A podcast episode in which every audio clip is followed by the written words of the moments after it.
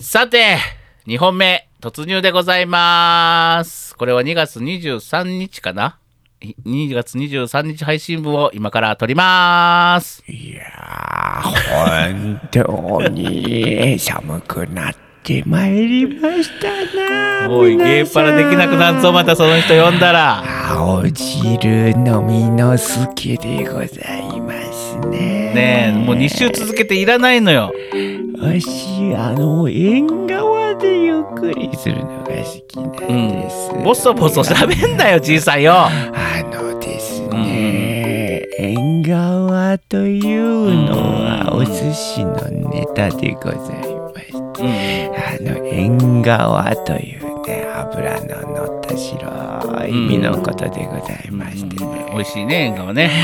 わしはもうあの庭先の縁側とお寿司の縁側を、はいはい。こうなんかあのあっちも縁側こっちも縁側。あ縁側縁側。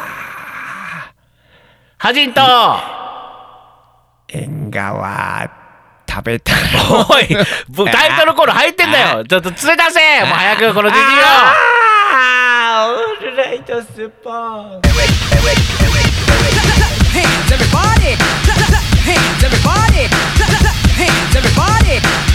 オー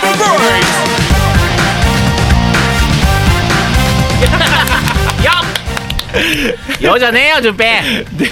出際にタイトルコールしていたよあのおじいちゃん。全然閉まらねえタイトルコールじゃねえかよ。すごいね。となんかフェードアウトしていたよ。タイタイトルコールがフェードアウトしていくってすごい番組だね。もうダメっつったのにスタッフ流しちゃったよオープニング。もう一回撮り直せなくなっちゃったよもう。ダメっつったのに。いやおー結構あれだね。スタッフもさそんな焦ってボタン押すくらいだったらじじいを連れ込むなだからもう。くなんか食いついてくるね、あのお前ら、お前ら面白いと思ってんじゃないか？このこのじじい投入したら面白いと思ってんだろ。お前ら後で反省会だからなほんまね、死ぬほどちっちゃい声で喋ってたよ。まあ死ぬほどってあのおじいちゃんに言うとねなんか結構リアルな話だから あんまり言うたらあかんかもしれないけどね。こうボソボソ喋るしもう言う何縁側で何チャージするのが好き？で縁側縁側で何言ってた？あのじじいお前。に縁側縁側って言って本当に全く。さあそんなことしてたらですよ。あなた今週もできなくなりますよ。そう笑ってる場合じゃないですよ。3週連続ですよ。僕あの先週ゲーパラまたあのなんかね、うん。あの優先順位がおかしい。なんでよ。ハジンさんは優先順位だって構成作家でしょ？はいはいはいそうですよ。ね。大体ゲーパラケツのコーナーじゃない。いやまあケツかどうかは知らないけど、うん。このあのハジンと順平のオールライトスッポンといえば、うんやっぱりゲーあー青春のゲームパラダイスっていうのはこう一大ムーブメントじゃないですか。怒ってないよ別に。え？ハジンと順平のオールライトスッポンで言えばハジンと順平のまず雑談からスタートして、えー中にいろんなコーナーがあって、えーまじゃあそのいろんなコーナーの中の、うん。あのーあれですよ、うん。あのシャバネット武田のラジオショッピングと、うんうん。あー青春のゲームパラダイスは、うもう二大巨頭じゃないですか。サバネット巨頭の一歩に入れるか。もうもうつもうあれですよもう二大巨頭いや巨頭の下の商店街くらいじゃないか。あ、うん。うまいこと言うね。いやうまいこと言ってないけど。じゃあもう今日はじゃあもうこのオープニング終わったら、うん。ゲーパラからやらせてあげるよ。やろ今日はあれでしょ？もうあの前回予告編人の選手の手間を増やしたね予告編までやった。うあれなんか何？そんな。あのタイトルを言うんでしょ今回、え編集の手間が省けるようにすごく仰々しく、うん、もうそれだけ聞いたらあじゃあもあれだな。じゃあもうあの順平だけで。ちゃんとせえよ。あの順しと平いてね。あの編集しといてね。めっちゃええ感じ俺に見ろや。予告編っぽくしてほしいんだろうがよ。そうそんな感じで。本当に。まあそんなわけでございまして、うん。えーこのラジオはですね、うん。あなたの暇を埋めるネットラジオとしましてあ私の？違う違う違う。皆様あのー。リスナーの皆様の、えー音楽家ハジンとアクターの子が順平君が毎回トークテーマや皆様からのメールご質問等にお答えしながら雑談をしていこうという愉快なネットラジオとなっております。本日は順平さんのたっての希望によりフリートークではなく、えーゲームパラからスタートしたいと思います。はーい。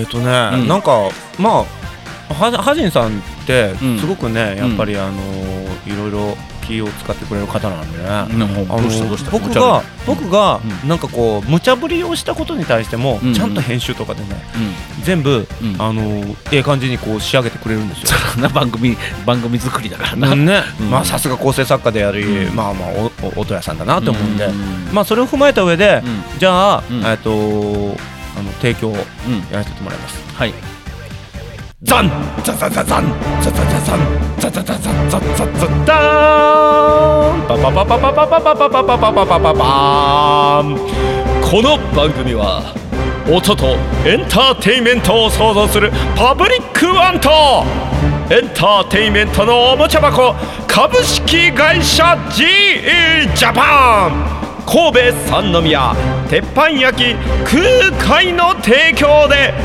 お送りいたします。てめえぶっ殺すぞ。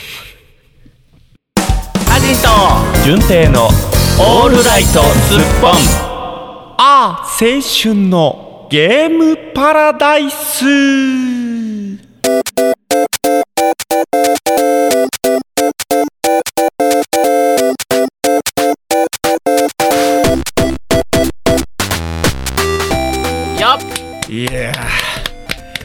やっときましたね。ね。やっとできる日が来ました。い一周二飛び。週 飛び飛び、本当に。毎回毎回。うん、本当に。それも構成崩す作家がいるからな。ここにな。おじいちゃんがやってきたからじゃないの？なんだおめえぶっ殺すぞ。何味しめてんのよ。アイデンティティさんですか。そうそうそう思わず出ちゃったよ本当に。はいえっ、と、は先週の放送分で、うん。なんかえ何自習予告をせいっていきなりハジンさんが無茶ぶりをするのでうん。なんかすごい思いつきでベベーンってやったやつをハジンさんがうんハジンさんがものすごくええ感じに仕上げてくれてるはずなんですけど うんとな、うん。もうまあななんとなくやっとくよ。なんとなくやで、はいはいはい。でえっ、とそはいはい。の先週のドーンって言ったやつで、うん。えっ、とハジンさん今日はいはい。紹介するソフトが何だか分かりますか、わかりますよ。うん。何ですか？スネークさんでしょ？うんふん。スネーク。ななななんなんていうゲタイトルですか？メタルギアソリッブー。ドあれ違うの？実は違うんです。メタルメタルって言ってたよはい。うん違うの、はい。あのーあスネークって言ってないなそういえば。そうなんです。実はね私ね、うん。あのーハジンさんの突然の無茶ぶりで、うん。あのー次週のやつを、うん。あのー何？予告をせいって、うん。本当にあの突発的にやったんですけど、うんあのーちゃんと、うん。私は今日紹介するソフトのうん。内容をちゃんと一応やってたつもりなんです。はい。えー今日ご紹介するソフトはですね、はいはいはいはい、えーコナミコナミ、うん。うん、ここまで合ってるじゃんはい、コナミという、会社から、うん。えー、と発売されました、はい。えーサイバーパンクアドベンチャースナッチャーというソフトでございます。全然違うじゃん。スあナッチャー、はい、ハジンさんはちょっと騙されています。うん。実はね、あのオールライトスッポンの中では僕はチラチラチラチラ自分の my favorite ソフトだっていうのをうん。言ってるのでちょっとに匂わせてるソフトがあるんですよ。それが、あの、うん。うん。今ねあのうんハジさんが言いました、メタルギアソリッドっていうね。うんううんん、あのーまあ知ってる人は知ってるんですけどゲームやらない人は知らんと思う。んうんう。うん。でもまあまあまあ結構有名な作品ですよね。いや結構有名、うん。めちゃめちゃ有名じゃないですか、はい。うん。でそのメタルギアソリッドの、はいはい。あのーディレクター、うん、海の親うん、の名前が？小島よしお。秀夫さん。あ秀夫さんね。小島よし そんなの関係ねえ人そんなの関係ねえじゃないよね、はいはい。ちゃんちゃんセオリー通りのこと言うよねさすがだな。もうなんもうな今日今日だだ台本あ台本構成作家だもんね。台本ないよ。さ構成作家だもんね。あ台本通りだわ。書いてある。書いてない。小島よしおって書いてある。書いてない書いてない。机に書いてある。書いてない。机に書いてある。なんで机に書くねん俺。バカなのか俺は。紙に書け紙に。はい、うんうん。そうそう。小島秀夫監督がうん。作って、うん。あのいもう世界的に、うん。うん。有名になりましたね。これがあのメタルギアソリッドっていうね、素晴らしいステルスアクションゲームというのがあるんですけども、はいはいはい。えー今日ご紹介するソフトはそのうん。小島監督がうん。メタルギアソリッドを作るさらにもっともっと前うん。にうん。作っていたうん。アドベンチャーゲームスナッチャーというほう。はい作品なんですごめんあんまり聞いてなかった。もう一回言って。あの何？もっともっと前に作ったもっともっとと前に作ったやつね、うん。はいはいはいはい。ごめん、ちょうどねもっともっとですよ、うん。僕があの知ってる限りでは。ああ、うん。メタルギ1個2個前。メタルギアソリッドが ドもう生まれるもっともっと前ね、まああの知らない方のためにね、ん。メタルギアソリッドというソフトがねプレイステーション1というソフトではあの発表されてうん。この革新的なこの素晴らしい技術の素晴らしいアイディアのこのゲームは一体何だって言ってうん。すごいもう世界的に大流行りしたんですよ。うん今もう世界の小島って呼ばれてますからね。ううん。んもうなんか小島。そう世界の小島ですよ。うん。あのーもう山田電機がなんぼのもんじゃいいやまああのどういや上信は頑張ってる。上信は阪神頑張れって言ってあのうん。ものすごくあのうん。関西で頑張ってる。うん。だから僕は上信は比較的応援します。エディオンかな。いやいいんだよ。全国的に頑張ってる。そそんな中小島がねうんあの話？い 電気屋の話はいいんだよ。悪かった。俺が悪かった。話を言ってくれ。はい。うん。うん。という小島監督のはいはいはい。さらにもっと前の作品なんですけどもはいはいはい。これスナッチャーっていうのをハジンさんはご存知ないみたいですね。全然知らない。うん。うん。あのー元元コナミ社員やけど知らない。本当に知らないわ。言っていいのそれ？いいんじゃない別に。うん。うん。うん。そうなんです。えっ、とこれね、うん。大元はねパソコンのゲームだったんですよ、で僕何度ほらあのー MSX うんってうん。パソコン紹介したじゃないですか、うん。うん。あのファミコンと同時期かもうちょっと後ぐらいに出てた。MSX、うん。MSX2 って、うん。やってたでその折に、うん。あのー MSX だけじゃなくってうん古いパソコンで、うん。PC8801 ああ、じゃあ丸一ね。はいはい。僕98よりも前ですよ。そう、ん。僕が欲しかったんですよね。あれ中中学校、小学校中学校ぐらいだったかな、うん。僕が。うん。うん、一番初めにリリースしたのはね PC の8801だったかな、うん。ああ、うん。へえ。でその後確か MSX2 にも、うん。あの移植されて。MSX ってあれだよね、一緒に日本橋行った時、エッチーゲームがいっぱいあそうそうそうそうそうそうそう、あったやつね。MSX2 です。そうですね。はいはいはい。だからグラフィック能力は、まあ、そこそこうん高くて、そこそこまあ。アドベンチャーゲームとかやるアドベンチャーゲームってね、うん。いわゆるあのーなんていうのかなこうまあそのシーンの絵が表示されて、うん。でこの後どうするみたいな推理をするとかそうだからいろいろ行動を選択していって刑事物みたいなね。うん。オホーツクに消うとか、ああそうそうそうそう。ポートピア連続殺人事件ああいうのがアドベンチャーゲームね。うん。のもうもううん王道的な作りの、へえ、うんそうなんですね。でも設定がサイバーパンクアドベンチャーつまりうん。近未来の話なんです出ました。近未来。時は、えー、2042年おまだ先ですね、うん。最近ほら漫画とかゲームとかでもさ、あもう近未来追い越しちゃってる追い越しちゃってだってあうん。の、僕の大好きな大友克洋さんの「アキラ。はい。もう追い越し アキラのアキラの時代が来ちゃったんですよ。あもうアキラ追いついちゃった、うんうんね、ネオネオ東京ないんですけど。ネオ東京。そうそうネオ東うんうん。京まだないんですけど、あのバイクもないんですけど、うん。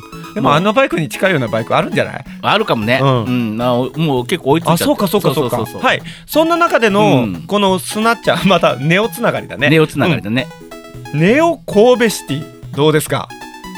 ネオ神戸？神戸なんこうです神戸なの？神戸なんです。兵庫県のの神戸市、はいえっ、こと神戸が舞台なの、はい。っていうのもうん。えっ、とこのスナッチャーっていう作品の世界の中では、うん。2042年、えー、と神戸の、うん。そのあ神戸港とかその湾のあたりをうん。さらに埋め立てして、うん。えー、と人工島を作ったんですそれがネオ神戸市。かっこいい。でしょ？しかもあのね、うん。あ小島監督って関西出身なんですよ。あ知ってる知ってる、うん。だから、うん。あの神戸神戸をフューチャーしたんだね、大阪ネオ大阪じゃないんだね、うん、大阪じゃなくて神戸ってとこがまたちょっとおしゃれ。親近感、うん。で、えーとその2042年のねそのうん未来ですよ。もう車も言っちゃえば空を飛んでるような、バック・トゥ・ザ・フューチャーのみ未来みたいな感じで。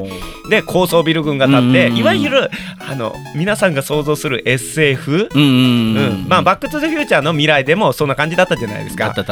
それの,、うん。あのちょっと排他的な感じ。はいはいはいはいはい、の世界観を想像していただければいいと思うんですけど、うんいいうん。ネオ神戸っていうのがいいね。響きがいいでしょ、うん響きがいい、でもそんな神戸市民としてはね、うん。あの文明的にも発達どんどんしていったうん。ネオ神戸シティは、うん。とあることにあのとある、うん。なんていうかな災災害じゃないね、うん。あのまあ事件にうん。苛まれてるわけなんですよ。それがスナッチャーって呼ばれるうん。謎のうん。あの殺人兵器兵器にうん。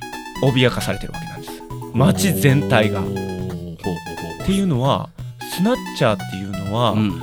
とある人物に、うん。いわゆる擬態してうん。完全にすり替わってうん。もともと生きてる人をうん。言っちゃえばまあ殺害して、うんその人間にそのアンドロイドはうん。すり替わって、生活してるわけなんです。よ怖っつまりうん。日常の中でうん。誰がスナッチャーなのかわからない、でたまにそういうスナッチャーがこう他の人物うんなん。か社会のこう要人うん。をこう殺害したりとかう、ん。うん。という事件が多発している。スナッチャーは一人なの？スナッチャーいっぱいいるの？どこにいるかわからない。ええそれ怖い。っていうね、んん本当にねあのストーリーまああのアドベンチャーゲームってもうお話ありきじゃないですか。そうですねそうですね。で小島監督っていうのはうん。もともと映画大好きな方で、ううん。んメタルギアソリッドもあのストーリー性でかなりガッとお客さんを掴んだっていうのもうん。あるんですけど、まあもうその前からね、うん。もう存分にその映画の大好き感がすごいんですよ。うんうんうん。スナッチャーに至っても、うん。うんあのーあ僕がねプレイしたのは、うんそれこそ私の、あのー大好きだった PC エンジンの CD ロムロム、うんうん。うん、CD ロムシステムで移植になるのかな、うんうん。PC88 と MSX2 でうん。初め発売されて、うん。その後さらにちょっと数年経ってるんですよ、うんうんうん。で CD ロムロムになりました、うんうんで CD ロムロムになることによって、うん。今までの MSX2 とかと何が違うってうん。使える容量が全然違ううん。生音が使えるうん。喋れるになったんですよ。おでアドベンチャーゲームが喋れる。つまり主人公たちがうん。ちゃんと声で演技をするんですよね。無敵ですね。ね。うんだからスナッチャーは今やっても絶対面白いです。でその当時のうん。もうなんだろうもう一線級の声優さんたちが、うん。あの吹き替えをやっているので僕ねちょっとねこれ紹介しようと思って、うん。YouTube で久しぶりにあのプレイ動画みたいなのを見たんですよ。うん。いい、いい？うん、あ。もう声優さんたちの,、うん。もう演技が、うん。やっぱもうあの小もう平成入ってるかな、うん。ぐらいの折なんですけど、うん。うん。その折の声優さんたちの一線級のね、うん。うん。皆さんを使ってるのでう、んもう今ね今ねはい。ほんと聞きながらねうん。あそんなんだったら PC エンジンまあロムロムロムうん。やりたいなと思ったけど便利な世の中だね。今 YouTube に上がってるんだね。あそうですね。が。うん。そうなんですそうなんです、もしね、うん。皆さんもね見る機会があったらちょっと見見ていただきたいと思うんです。けど、うんうんうんうん。本当に声の演技は抜群ですよ。まあはい。ね一線級の声優さんですからね。はい。うん。まあ、あの設定が2042年のそのネオ神戸シティ、うん。でそのスナッチャーたちに脅かされている。で対、うん。そのスナッチャーを追っかけて、あのこうやっつけるっていう特殊部隊みたいな、ううんん。特殊捜査班みたいな、うんうんまあ、刑事みたいな感じですよね、うんが、あのー警察警察の組織の中にうん設立されたんですよ、うん。それがジャンカーっていうチームなんですね。ジャンカかっこいいでしょ？こいい。ジャンクっていわゆるあのくず鉄処理ーはいはいはい。はいはいうんはいジャンクを処理する。うん。でスナッチャーっていうのはうん。人に擬態していますけど、うん。あの人工皮膚をまとったうん。中身はアンドロイドですアンドロイド、うんあのもうね分かりやすく言うとね、うん。本当ターミネーター、ああはいはいターミネーターもそうだったじゃないですか、まあまあまあそうですね。うん。すねなんかその辺が映画好きの小島監督のね、うんうんうんうん。要素がもうガンガンに響いてくるんですけど、うんわかる。うん。ベースは間違いなくうんその辺の,、うんあのスナッチャーのモデルは間違いなくもうあれですよ。ターミネーター。ターミネータうん。ーはいはいはいはい。うん。なんですよ。で、うん。そのジャンク処理班みたいなのがいてうん。で主人公はそのジャンカーにうん。初めて配属されるっていうところからスタートするんです、なるほどね。いいですね。でその主人公、うん。これねギリアンシードっていう、ギリアンシード。うん。うんえー主人公は、うん。が初めてそのジャンカーに配属されるっていうところがスタートするんですけど、うん。まあもう設定がいちいち魅力的でね、うん。ギリアンね、うん。記憶がないんですよ。おー。3年前まで。っはいはい。3年前まで。ていうのも、うん。あのー、3年前にうん。シベリアで、うん。えーコールドスリープされてる状態から見つかったんですよ。シベリア探検隊によって。うんうんうん、その時に、あのー奥さんのうん。うんジェミー・シードっていう2人とうん。だけが、えーそのコールドスリープの中で、うん。あのー生きて生存が確認されてうん。助け出されてうん。でそのネオ神戸シティまあまあ日本に、うん。うん、日本国籍だったのかな、うんうんあでもギリアンシードだから違うよね。ただあこの時代っていうのが、うん。またその人種的なものもかなりいろいろ入れうんうんうん。入り組んでて、うんもうね中国から海外からいろんなところからもう人種が、うん。あの入れ替わり立ち替わりしてるから人種のるつぼみたいになってるって、うんその辺は非常にリアルなんですよね。うんうん。うんという感じで、うん。実は主人公は奥さんと共に3年前に、あのーコールドスリープシベリアでうんうん。見つかって、うん。こっちに来たっていう。でそんな中でもおそらくそういう何かその過去の記憶なのか、うん。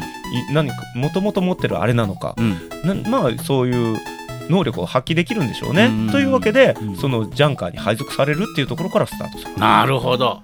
かなりもうお話として魅力的。うん。登場するキャラクターたちもとても魅力的。うん。なんかねゲームの話っていうよりかは映画の話っぽいでしょ？そうそうそう。なんか浜村淳のさんのラジオを聞いてるような感じさて皆さんいやいややらんでゴジラが死ぬんです。やらんでいい。ねやらんでいい。うん。うん。うんうんこれね、まああのゲームとしてはアドベンチャーゲームで、うん。あのアクト123まであるんですよ。うんうんうんだいたい3部構成うんうん。になってて、えー、と僕がやったのはその CD ロムロムシステムなんですけど、うん。あの PC88 とうん。MSX2 では、うん。アクト1とアクト2までしかなかったんです。うんうんつまり、うん。ゲームの中ではうん。未完で終わってたんですね、へえその過去、うんうんでもその僕はやってなかったんですけど、うん。MSX2 の時代とかでもやっぱりそのゲームをやってた人たちにはうん。ものすごく人気があったんですよ、マイナーハードなのに、うんっていうところがやっぱりあの小島監督のすごいところなんでしょうね、ううんんで、うん。スナッチャーのあの最後はどうなるの？っうん。ていう状況をうん。補完するアクト3を乗っけた形でうん。堂々とあの堂々っていうのかな、うん。うん。堂々リリースされたのが、うん。CD ロムロム版のスナッチャーなんですよ。はあ。そりゃ売れるね。うん。うん。これね今でもやっぱ高評価、うんうんうんうん。主人公のギリアン・シードの声優さんがねあの、うん。屋良優作さんっていうのかな、うん。うん。あの有名声優さんでやさんね。うん。うんうんうん。もう本当にもういろんなうん。あの洋画の吹き替えとか。あもうもうもうめちゃくくちゃ来た。うん。えっ、とね奥さんのねジェミー・シード役がね、うん。井上貴子さん。あ井上貴子さん。はいはいはいはいはい。超いいの、うーん。改めてだから聞いたんだけど、うん。見たんだけど、うん。超いいの。超いいの？うん。へえもうなんかお芝居としてすごくいいの。はいはいはいはいはい。うん。あのうね、ん。さあのそのなんだろうデータからうん。2人は夫婦っていうのがうん。分かってるんですけど、うん。でもお互い記憶がないわけですよ、コールドスリープから。うん。でそんな2人がうん。一緒にはいるんですけど、うん。いたんですけど、うん。記憶がないわけじゃないですか、うん。一緒にはいられないっていうことで、うん。うん。別居状態なんですよ、はいはいはいはい。うん。でもお互いにうん。連絡は取り合うみたいな、うーんまあこの辺の人間関係もねちょっとこうドラマチックで、ね、なるほど、ううんん。まあそろそろ長くなってきたんでこの辺で締めて。やだやだじゃない。長いよ。長い。もうこれずっと1時間これやられてたらもう。今日のオールライトスッポンはスナッチャースペシャルで参ります。参らない参らない。参らないから。あもう長いよ。うもっと魅力的なキャラクターいっぱいいるんですいけど。るいるメタルギアマーク2とか知らないでしょ？知らない知らない。あ先週のね、ん。あの予告編で、うん。メタルみたいな話言ってたうん言ってた。うん。うん。ダメですギリアンって言ってたじゃないですか。言ってたうん。あのージャンカーの,、うん。あの捜査員になった、うん。あの捜査官には、うん。必ず相棒のナビゲーターロボットがつくんですよ、へえうん。うん。それが、ん。そいつのあのギリアンにつきあのついたうん。ロボットが、うん。ちっちゃい小型のナビゲーターロボットのメタルギアマーク2っていうんですよ。つまりつまり。メタルギアですよ。おーおわかります？あれは、うん。えー MSX 時代に発売されたうん。小島監督のうん。メタルギア、うん。いわゆるの初期ですよ、うんうん。メタルギアソリッドの前に作られた、の大元、うん。あのそこで出て出てきたうん。メタルギアっていうのは、うん。核兵器を搭載する歩行戦車っていう、うん。もう世界にとっての脅威だって言われてたんですけど、うん。それのデザインを模した形で作られた小型のまナビゲーターロボットなんです。うーん。メタルギアソリあーメタルギアで出てきたうん。メタルギアは、うん。いわゆるワルボスの、うんもうこいつを倒さないと世界が滅ぶん。存在なんですけど、うんこのスナッチャーにおいては、うん。そのギリアンをサポートしてくれる、うん。めっちゃいい相棒なんですよ。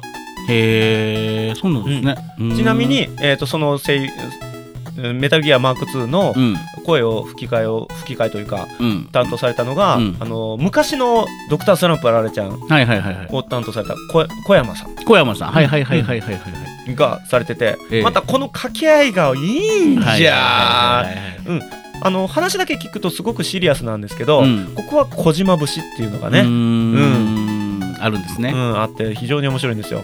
なるほどわかりました、うん そろそろ締めていいでしょうか。でですね。全然話やめて小島節って何のことだか分かんない人いますよね。えーそれで、えー今回ですね、えーえースナッチャーズをお送りしましたがこれは。スナッチャーズじゃねえそれスニッカーズじゃねえかよ。スナッチャーをお送りしましたが、うん。えーこの続きはですねじゃあ次週ということでね。持いやち越し別にもう終わっていいからあ終わっていいから。もう一個だけさもう一個だけささじゃあ最後うん。あの小島節を一つだけ。うん。はい。えっ、ー、とうーんと初めて信任したうん。ギリアンの最初の事件というかう、ん。うん最初の仕事はうん。先輩である、うん。じ自分より先にジャンカーになっていた、うん。あのー男の人がいるんですけど、うん。そいつが行方不明になったと、先輩がね。うん、やられたかもしれないっていうんで、それを操作して追っかけるんですよ、うん。でとある、あのー廃工場みたいなところに行くんですよ。うん。でそこでその先輩の死体を発見するわけなんです、あら。ダダーン。ダダーンもう本当にダダーンっていう音楽が鳴るんです、あー怖。うん。なんですけど、うん。でその時にいろいろ操作するじゃないですか、うん。うん誰がやったんだ？スナッチャーか。うん。ってななるじゃないですか、うん。うん。そんな中であの普通に画面にはうん。そのシーンが映ってるんですよ、うん。で文字が出たり、うん。うんセリフ喋ったりしてるんですけど、うん。その中でメタルギアマーク2が言うんですよ、うん。なんだか何か聞こえませんか？うん。ギリアンみたいな、ううんんでも僕その時プレイしてた時え別に何も聞こえないなって思ってたら、うん。ちゃんと主人公が言ってくれるんですよ、うん。何も聞こえないぞみたいな、うん。うん。そうだよなそうだよな、ん。えそんなことないですよ。ボリュームを大きくしてみてくださいって言って。ほうほうほうほうほうほん。ボリュームって言って、いわゆるテレビのボリュームなんですよ、ん。ね、うん。ゲームしてる中、うん。えじゃあこのテレビのボリューム大きくするの、ん。うーってちょっとブラウンブラウン管テレビの外にえ。大きくするじゃない。そしたらねなんか、え言ってるんですよ。はいはいはいはい。でえ何何ねなるじゃないですか、うん。で調べたら、うん。その一帯のそばにうん。爆弾がーってなってなるんですよ。やばい逃げろってなって、うん。バーッとその主人公はうん。メタルギアマーク2を抱えて、うん。バーッと逃げた瞬間にドカーンって言うんですよ、あでもボリュームを大きくしてるからなるほどね。はい。皆さんこれが小島節でございます。素敵。ねえ私がねもうあの非常にまあまあこのテイストがうんうん。メタルギアソリッドとか、うん。まあその他の小島作品も存分にね、うん。いっぱいこうネタとして、うんうんうん、組み込まれている。いやー素敵ですね。今話したのは本当に冒頭の冒頭の部分でございます、はいというわけで、えーとうん。これがアクト1の一番初めやから、アクト1が終わるまでに1ヶ月半ぐらいかな。いややらないアクト2はもうちょっと長いかな。やらないやらないやらないにはい、というわけでございまして、えー今回、えー、あー青春のゲームパラダイス、え3なーこちらはスナッチャーをお届けしました。えーぜひね、今のあのくだりを聞いてですねアクト、3えー見たいなと思った方はですね、ぜひ YouTube でスナッチャーと調べてですね、ぜひ実況プレイを見てみてくださいアクト。3よろしくお願いします。あー青春のゲームパラダイスのコーナーでした。アクト3はもうそのままもうライブもうあの僕がセリフとしてやるんであのー半年ください。ハジンと順平のオールライトスッポン。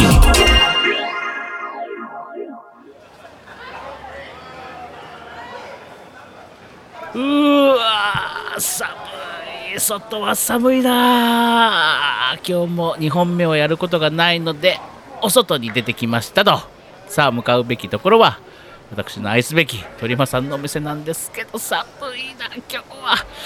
うー寒い。さあ早く行こう。スナック足りまあっ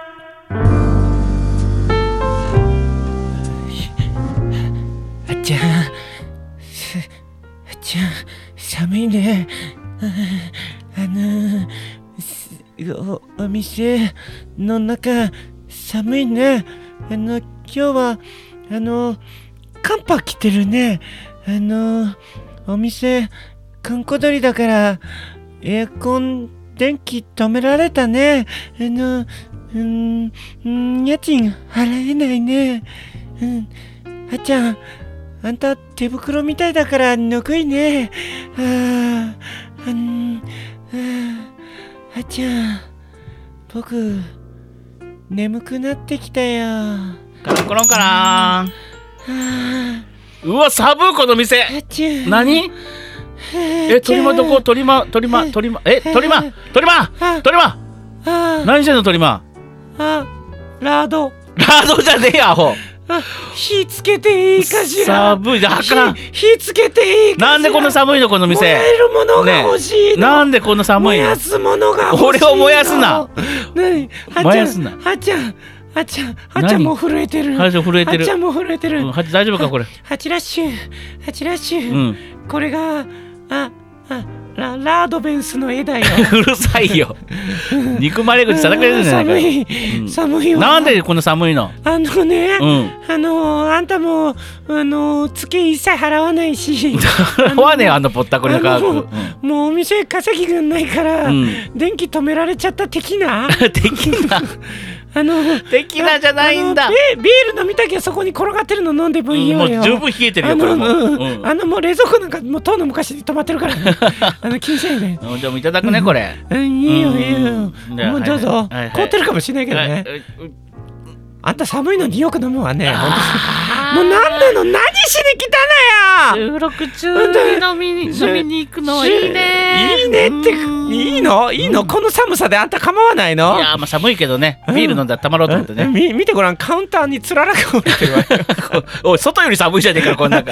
なんなんでこんなに寒いのかしらね。なんか面白いここと言って温めてよ。面白いこと？面白い面白いこと言ってあのこのお店を温めて、えー。スナック鳥も今極寒状態だから、もうなんかどうしたらいいの？私わかんないからなんか面白いこと言って面白いこと言うの？面白いこと言うの？もあの今から今からこのあのはじんこちゃんがうん。ものすごく面白いことを言って、わっとその場の空気をあったかくしてこのつららがいっぺんにポトポトポトって落ちるような面白いことを言ってくれるはずだからねはちゃん一緒に聞こうね、うん、震えてるね。かわいそうね、うん、どう？私ちゃんと繋いであげたわよ。最悪だな。どう？どう？もうまとまった？よしまとまったまとまった？うんうんじゃああのはじこちゃんなんか面白いこと言ってあげてね、うん。はい321どうぞ。ハジンの真冬ダジャレ。ストーブがすっ飛ぶ。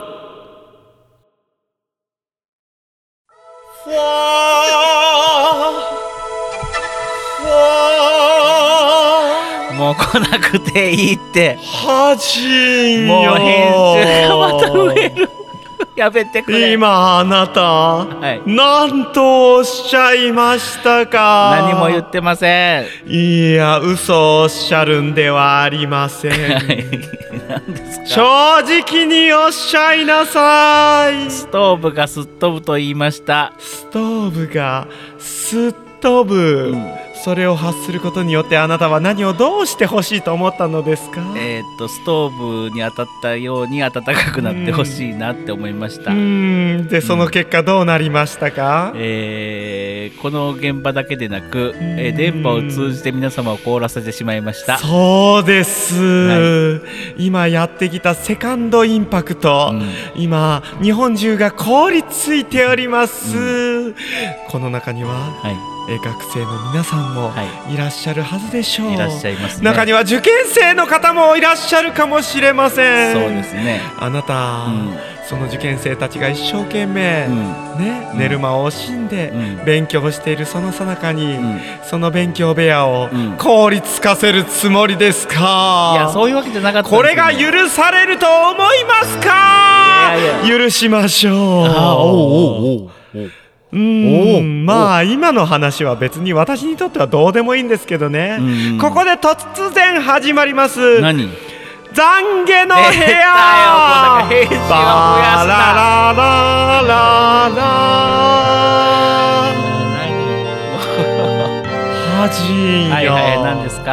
あなたうは、ん。先週、うん。いや先々週に行われた、うん。ああ青春のうん。ゲームパラダイスのコーナーで、淳平さんが、うん。究極タイガーというシューティングゲームを紹介されました。その時に、うんうん。したっけな。はい、うん。その時にですねあなた、ああああこういうタイトルでやるシューティングあああの1974的なっておっしゃっていました。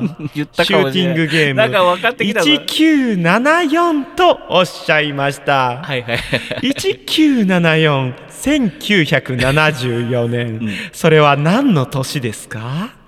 何の年だろう？ーん。う分かんないうん、比較的、うん。どちらかっていうと、うん。あなた方が生まれた年とかその界隈あたりですよね。いやいやどうだどうだかな。年齢不詳なんでね。あのーうん。あなたがおっしゃりたいん。ゲーム、ん。えーいわゆる戦争ゲームですよね。はい。戦争シューティング、はい。はい。戦時中1974年が戦時中のゲーム、そのあたり確かに、えー時代を遡ってみましょう、うん。1974年あたりはあ確かにベトナム戦争とかそのあたりがあったかもしれません、だがそのあたりには触れていませんよねあなた。触れてないですね。あなたがおっしゃりたい年号は、ん？1942もしくは1943あたりではございませんか、かもしれかもしれないね。ですよね、つまり、うん十年サバ読んでいたんではありませんか？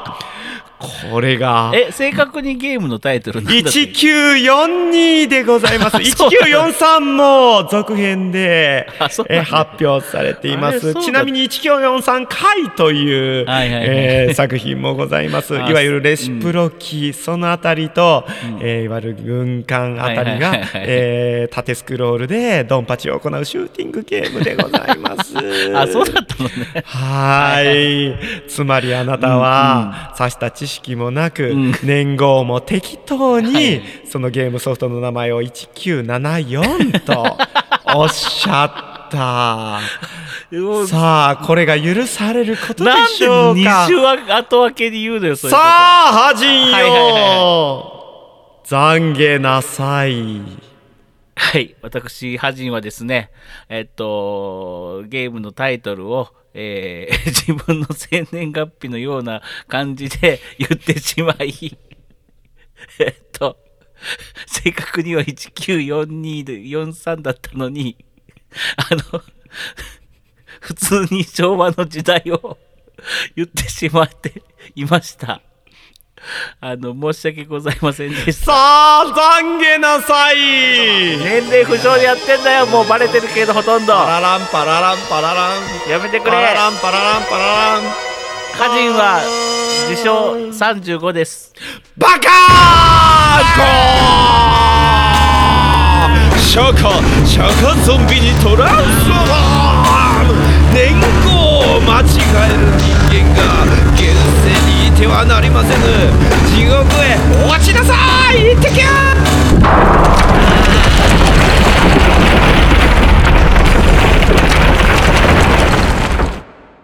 ねえねえねはーい。えはじんこちゃん。はーい。ねえあのさ落ちた。落ちたね。なんかまた深いとこまで落ちてたね。寒いここ。あのさはじんこちゃん一つ言っていい？何？あのよそでやってくれるかな？あのなんで、うん。あのうちの店でうん。懺悔してあんた地獄に落ちるの？見てせっかく修繕したうちのお店また真っ二つよ。それそれもさ、うん。それもさというか、というのもさ、うんうん何？てめえがさてめえ？何よてめえがあれだろ。何よあのなんか面白いこと言うとか言う無茶ぶりするからこんなことになってんだろうがよ。あんたそれぬ許されてたじゃないの。別にそれはどうでもいいらしいじゃないの。あそうだった。ごめんごめん。笑ってるわよ。見て見て見て。あんたの周りにいる亡者たちも笑ってるわよ。亡者も笑ってる、ねもうなあんたもう仲良くしなさい、はい。もう私知らないわ。また落ちちゃったんねもうねもういいんじゃない？まもういいんじゃない？もうあの私もうあの寒いからもうお店引き上げてもう帰るわ。ちょっと上げてくれよ俺知らないもう知らない。もうあんたもう好きなようにしなさい。あのもうとりあえずその亡者たちに温めてもらいなさい。ほんじゃねバイバイ。え鳥羽。鳥羽。行くな。誰か。あー誰かやってきた。誰か助けてあったかいお茶です。あありがとうございます。ハジンと純正のオールライトスッポン。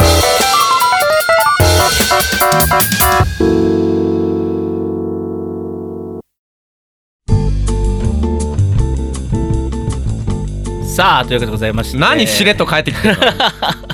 そもそも行くんじゃなかったよ、また収録をほったらかして、ん。あれでしょ？飲みに行ったんでしょ、はい、あれ行きました、うん。あのもう疲れたなと思って2本目だしと思って。ねなんでさう、ん。そういうことができるわけ？行くんじゃなかったと思ったね。うん？言ったら、うん。どうしたの？行ったらね神様に落とされたまた、ん？なんか先週間違ってたんだってよ僕が。何を？あのゲームのタイトル。適当なこと言って。うんそうそうそう。で地獄に落ちたの。落ちた。落ちた落ちた。ねまあね。そんなこんなでねうん、か。そんなこんなだ。よ まあそんなこんなってあの地獄に落ちたってう。ん。相当でかいよ。相当でかいね。そ相当でかいことをそんなこんなでまとめられるハジンさんすごいなと思うね。さらりと流す話ではないねこれね。うんそうだね。ん。うん。まあこれをこれで一本やってもええぐらいの話だけど。そうだよ。うん。うん。なんかなんかあれなんですって？なんか聞きたいことあるんですって？僕に。え別にないよ。ないのかい。え？なのかいないんなんそのふうんもう何さもさも初めから決まってますから、うん。私振りますよ的なさ、うんうんうん。あの適当なうん先ほどねうん。スナッチャーの話あったじゃないですか。スナッチャーズって言ってましたよね。スナッチャーズ。あれちょっと腹立った。スニッカーじゃねえよっつって、うんサニッカじゃないわスナッチャーねスナッチャースナッチャー、うんスナッチャーね豪華声優さんが出てたんでしょ？そう、うん。もうその時代のね、ん。あの PC エンジンの CD ロムロムっていうのはもう何かっていうとね、うん。あの声優さんが豪華だった。あれじゃない？昔って言ったら青鬼青鬼とかあそうそうそう。もうまささにまさに青鬼プロねとか、青鬼のその辺の人たちがワンサかねワンサか、ワンサかよねほんと、うん。前も言ったことあるんじゃないかな、その当時ってうん。声優業。まあ、青鬼っていうのは声優事務所のことね結構大手の声優事務所青鬼プロ。うん青鬼プロですね、うん。はいはいその当時っていうのは今ほど声優さんもたくさんいないから、うん。ゲームの吹き替えとか、うん。ゲームで吹き替えっていうのがまず新しかったからね。まあね、うん。まあそれも CD ロムとうん。CD 媒体になったおかげってことですよね、うん。うんうん初めてね、うんうん。じゃあプロに頼まなきゃいけないだろう。でもプロって言ったらそこに青鬼とか、うんうん。そもう限られたところにしかいなかったから、うんうん。必然、うんあのいわゆるその当時アニメとか吹き替えでうん。活躍してる方々にうん。オファーが行くわけなんですよ。うん今だとうん。もう高くてなかなか頼めないとかね、うんで声優さんたちもいっぱいいるからいろんな方が起用されるんですけど、うんうんあそういう意味では、うん。ハジンさんってね声優さんと仕事することも、多いです私。結構。あお兄さんともあのお取引したことありますし。う んスネークとも？スネークはない。スネークはないかな。ああそう。スネークって誰だったっけ？えっ、とね大塚明夫さん。あ大塚明夫さん？あ大塚明夫さん一緒仕事した俺。ほらー すごいじゃん。あ仕事した仕事した、うんうん。大塚大塚さんあったあった。あ、ね。大塚さんスネークなのね。え？分かってなかったの？分かってなかった。俺メタメタルギアやったことないもん俺。まあまあでもまだゲーパラで紹介してないからあんまり深くは言わない。うんうん。うん、なんですけど、うん。あのー僕はね、うん。もう言っちゃえば、うん。本当もうアニメとか、うん。ゲームとかの一番いい折その声優さんたち。うん。って僕は勝手に思ってる、うんうんなって勝手に思ってるのは多分僕の世代だからなんだろうね、うん。あれでしょ？日高のり子さんとかそんな。ああそうですね。そんな感じとか山口勝平さんもね、そうそうそうそうそうでその、うん。僕がいちいちあのゲーパラで出す PC エンジンっていうゲームが、もうその CD ロムロムになってから、うん。そういう有名もうその当時の一線のうん声優さんたちがね、うんいいお芝居をされてて、うん。でまさにさっきあの紹介したスナッチャーの中では、うん。ほんと泣ける、うんやっぱ声の仕事ってすげえなと。うんうんういやすごいよ。ん。本当に。って思ってるんですよ。最近ってうん。もう裾野が広がって、いっぱいいるねちゃたくさんいるじゃないですか。もういる。いるねアイ何？アニソン専門の人もいれば、アイドル声優さんもいれば、うん。もうなんか声優さんだけでもこうジャンルが分かれてたりもするじゃないですか。でそれこそ大塚明夫さんがうん。何かこうツイッターかなんかでこう、なんかコメントを残してはってて、うん。うん今から声優を志す皆さんへ、みたいな、うんうんうん声優なんそんなにうんうん。あの、まあ、夢を持ってたくさん来られますけども、うんあのちゃんとうん。したものを学ばないと、うん。あの続けられるもんじゃないよっていうのを、うんうんうん。結構厳しい感じのうんそれはそうです。メッセージを残してあったんですよ。まあやっぱりねそれは一線でやってこられた方だから、うんうんうんうん。でそれでもやっぱりわんさかわんさか後から後からもうやりたいやりたいはもう5万とくる、5万とうん。でそれに対する供給は、うん。昔に比べれば増えたとはいえう、ん。うんそのやりたいに対するうん。その受け皿はうん。そんなにないと、っていうのをまあおっしゃってましたね。その辺はどうなんですか？そのすまさにうせ受け皿の一つを、うんあの担ってる。になってるじゃないですか。うん、ハジンさん的には。うん、確かに、うん。もう毎年のようにですね声優学校からは5万と輩出されるわけですよね。はい、で声優学校だけじゃなくてそう普通にあの事務所いわゆうん。る専門学校とかじゃなくて、声優事務所なんかもレッスンしてたりするじゃないですか。そうですね。だからもううん。声優を今、まあ最近のね昨今のアニメブームもありますし、あの声優になりたい方々っていっぱいいるんですけども、うん。まあどこの業界もそうなんですよ。役者でも音楽家でもそうなんですけど、うん。あのやっぱ慣れるのはそれで食えるのは一握りなんですよね。うん。やっぱり。そうですね。うん、で今の時代ってやっぱりね男性も女性もルックス結構求められます。いわゆるアイドル化というかタレント化というか、はいはい、なぜかというと、うん。ラジオとか、あのイベントとか、うん、いろんな媒体で顔出しするんですよ。昔って顔出し NG とか多かったじゃないですか。昭和の時代って。うちら顔出さないからラジオやってんのにね。そうそうそう。出まくってるけどね。え？出まくってるけど出ねまくってんの？う？ん。あのね。知らん。ね。あのあなたも舞台立ったりしてるじゃないですか知らん。うん。でねあの そうそう。うん、うんって言うな。昔ね、はい。うん。昔ほら昔はほんまにそうキャラクターのイメージが壊れるからって言って顔出し結構うん。NG の声優さんって多かったんですよ、多かったですね。うん、本当に。で、うん。あの例えば今テレビ番組とかで、うん。あの声優さんはつってやっと顔が見れた人とかもいるじゃない、う。うんん、だからでも今そういう時代とは変わってて、うん。今中の人がバンバン出る時代なんですよねねえ。実は、うん、うん。だから、あのーまあ、言い方はあれですけどもしルックスに自信のない方は、うん。類いまれなる声の持ち主うん。みたいな演技、まあ、それと演技力も含めて、うん。もうな誰もかを圧倒させるぐらいの演技力、うん。それからまあ声質はまあ生まれ持ったものがあるんであれですけど、かルックスが良くてそこそこできる子。か、はいはいはいはいはい。なるほどね。まあどっちみちあれですよ。ルックスがよくい良くてその下手っぴダメですよ。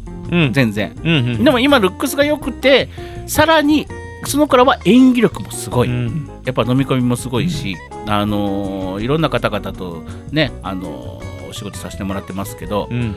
もうやっぱ現場すごいよ、うん、レコーディング現場っていうのはアフレコの、うん。あのーパッと僕,、まあ、僕も台台本書いたりしてるんですけどうん当然、うん。で台本でとがきっていうのがあるんですねとがきというのは何かというと、うんえーセリフの前に、うんえー、とこれはタイトルコールですとか、えー誰かを失ったような悲しさでとかうん。それを書くんですよ。初めて知った。うんそうそうそうか書いてるんです。であの例えばドラマの脚本なんかも上にとがきが結構詳しく書いてるんですけど。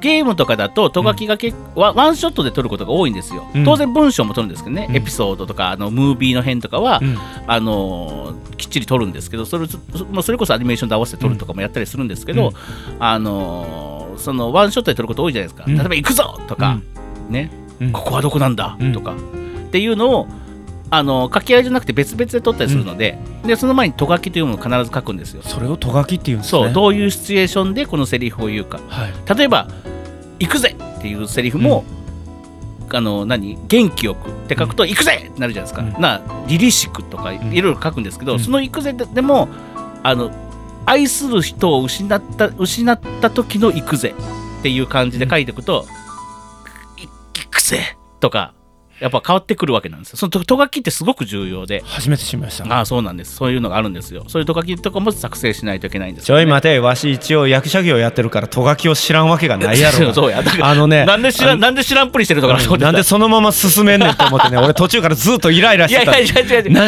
な、まあ、いい、いいよ、いいよ。ハジンさんが、お、自分の得意ジャンルのことだから、めっちゃ、あの、これ見よがしに説明するのは全然かめへんねんで。やけど、俺が、俺がそこに、ちょっとだけやっぱりエッセンスとして、うんこの番組らしさって必要やないか。うんん。だからそこに、とがき、えー、そんなんがあるんですか？えー、そんな風に、セリフの前に何か、その説明というか、その状況を説明するようなこと、あの、文章が一つ載ってたりするっていうの。へえ、それとがきって言うんですか？知らなかった。わざわざ、ちょっと立てるように、知らなかったって、すごくシンプルに言ったんですよ。なのに、ハジンさんは、うんうんうん、みたいな感じで、うん、だ知らなかったの、ふーん、みたいな、それはもうちょっとそうだね、この業界を知ってから、あのー、僕のそばにき来たまえ、みたいな？みたいな感じでその言うその鼻につく感じ？本当にね。お疲れ様でした。ね。いや知ってあの僕あのあれだと思ってたよ、あのうん。レスナーさんに分かりやすいように知らんぷりしてんのかなと思ってた、うんうん。だからドヤ顔でずっと喋ってたすっげえドヤ顔。もうねこの顔はあのーね聞いてる皆さんには分かんないと思いますけどね、うん。僕はほんまにねイライライライラしてね。いやー本当にねさすが恥さんやわ。いやでもねこう見えてね結構あの皆さんの憧れている声優さんといっぱい仕事してるんでね。ね。えこれだけは自慢です、うん。えなかなかまあ名前は言えないですけどさっき大塚さんに 言っちゃった言っちゃった言っちゃったけど。言っちゃったけど、うん、まあだいぶだいぶ前の話なんでね、うん。あの大塚さんと出会ったの、うん、僕も憧れの声優さんと一緒したことありますよ。誰ですか誰ですか？言わないよ。言わないよね。いやでもあるあるある。カッペイさん。あそうなの？うん、僕あの人生で一番いい瞬間は山口カッペイさんとご一緒させえて舞台で？まあまあイベント。あイベント？イベント？うん、舞台イベント。うん、うんまあまあそんな感じ。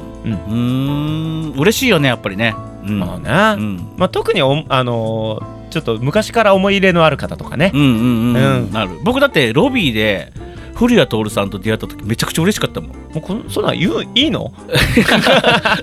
あんまり言っていいの？え古谷徹さんはあのーご一緒したことはないんですお仕事。だうん。から作品とかバレることない何されてたんですかその時？あのね、うん。レコーディングスタジオって、まあ、スタジオにもいるんですけど、うん。A スタ B スタ C スタ D スタみたいな感じでいっぱいあって、うんうんうん。ロビーが共通とかがあるんですよ、うん。だからいろんな作品撮ってるんです。うん。だから僕が収録したその日、うん。ドラゴンボール収録してたりしするし、別スタジオで、ううんんだってた田中真由美さんとかあ野沢雅子さんうんとか普通にいるしね、ロビーとかに、うんでその時たまたまあの僕はちょっとお手洗い行ってこうと思って、あのい行ったらロビーで、うん。なんか聞こえたことある声が聞こえるんですよ、うん。何をされてたんですか？えなんかすマネージャーのかかうん。スタッフの方か、うん。えーわかんないですけど打ち合わせをされてたんですね、であれ古谷徹さんだと思って、トイレに行って、うん。帰るふりをして、うん。もういわもうワンターン通って、うんでか確認したら。ででやっぱり古谷さんだと思って、僕はその現場の、ね、ブースにねうん。スタジオに戻ろうとしたんですけど、うん。やっぱり古谷徹さんだと思ってあんまりね、関係者がそうやってミーハー出しちゃダメなんですよ、そりゃそうですよ。あの暗黙の了解として、うん。でもと僕の思いは止まらなくてですね、えーそのままですねあすやすやすやってトイレに忘れ物したふりでもう一回トイレに行ってですね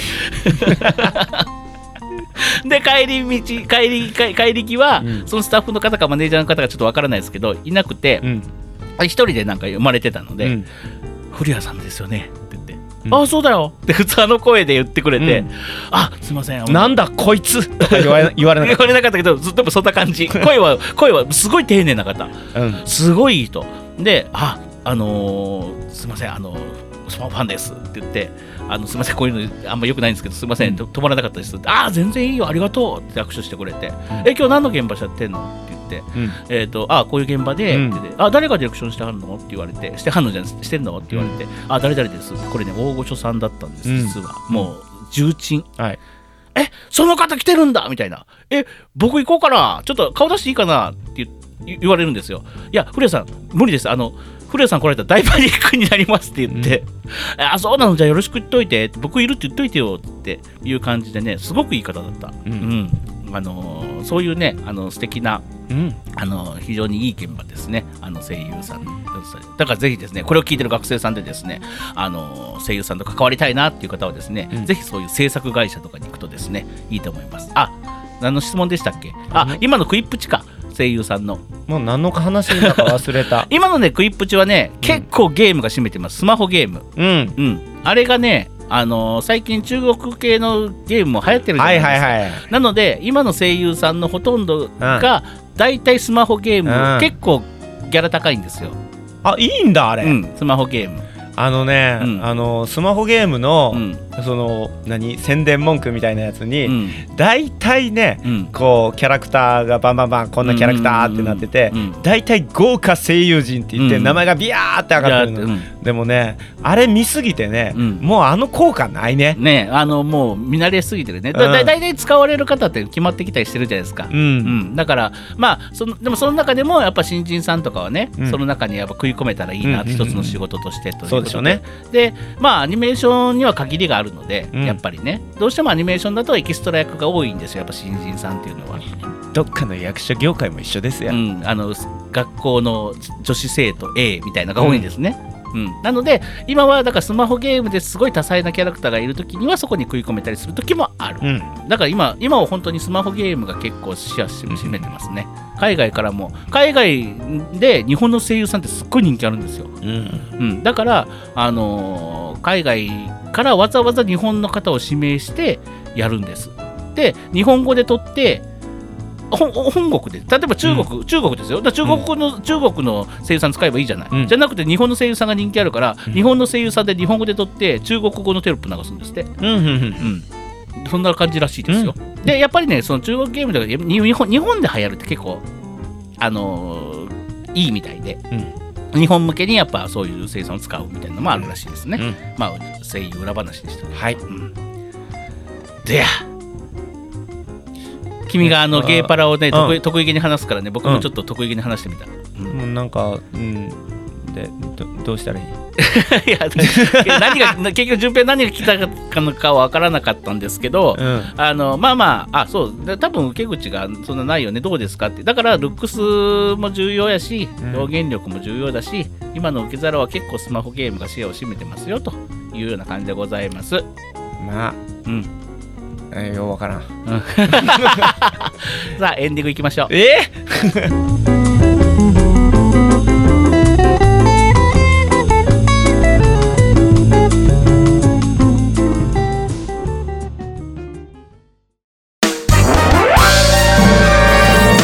じんと順平のオオールライト？スッポン？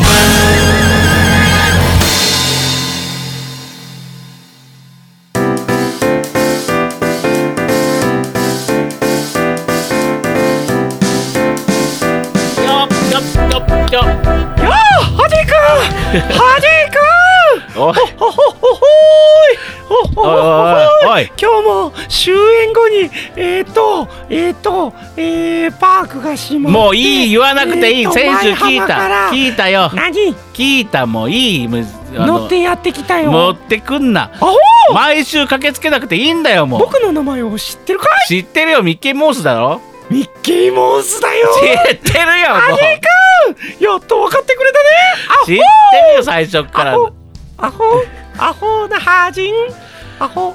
うるせえな。アホ。なハジンだからね。アホねえねえねえ。ねだから駆けつけなくていいの。もうちょっとねじゃあミッケミッケミッケアホのハジンアホのハジンアホのハジ。ンミッケアホのハジンアホのハジンミッケー。バシルーラ。うるせえなこいつ。アホ。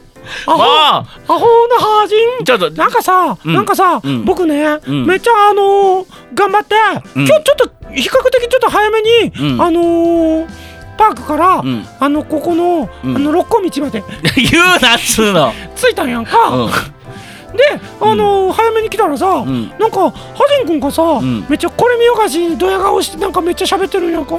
でなんかはいもうもう僕せっかく早く着いたから、ん。あのめっちゃもうきっと待ってるやろなって、うん。ハジン君も待ってるやろな。リスナーさんも待ってるやろなと思って。全く待ってないよ。あのブースに入ろう思ったらさ、うん。ずーっとなんかドヤ顔で喋ってるやんか、ん。なんか入るタイミングないやんか、うん。もうななんなんこれって思って、めっちゃテンション下がっとったの巻き巻きじゃねえよ来なくていいんだよ毎週毎週。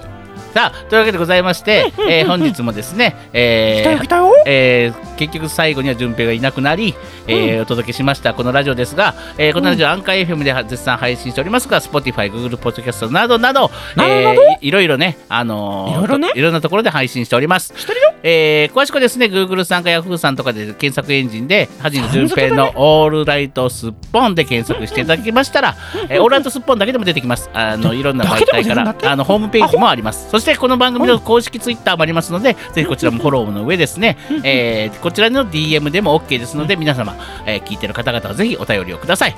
そしてミッケーマウス邪魔っていう方はですねそういうクレームのそんなことないよクレームのあのメールもあの募集しておりますのであれ？僕ぜひぜひ。に僕に対するお便りはないのかな？ないない。ないよないよ。そのぐらいの支持率世なんだよ。界的に有名なあの有名なネズミだよ？うん分かった。もうね尺がもうないからね。そろそろ番組締めますね。頑固頑固。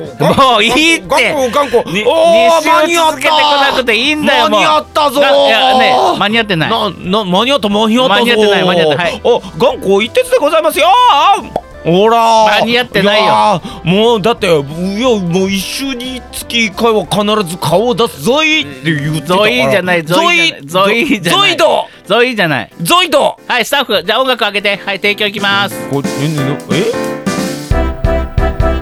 この番組はパブリックワンと株式会社 GE ジャパン神戸三宮鉄板焼き空海の提供でお送りしました。さてさっきの間私はどこにいたでしょうか？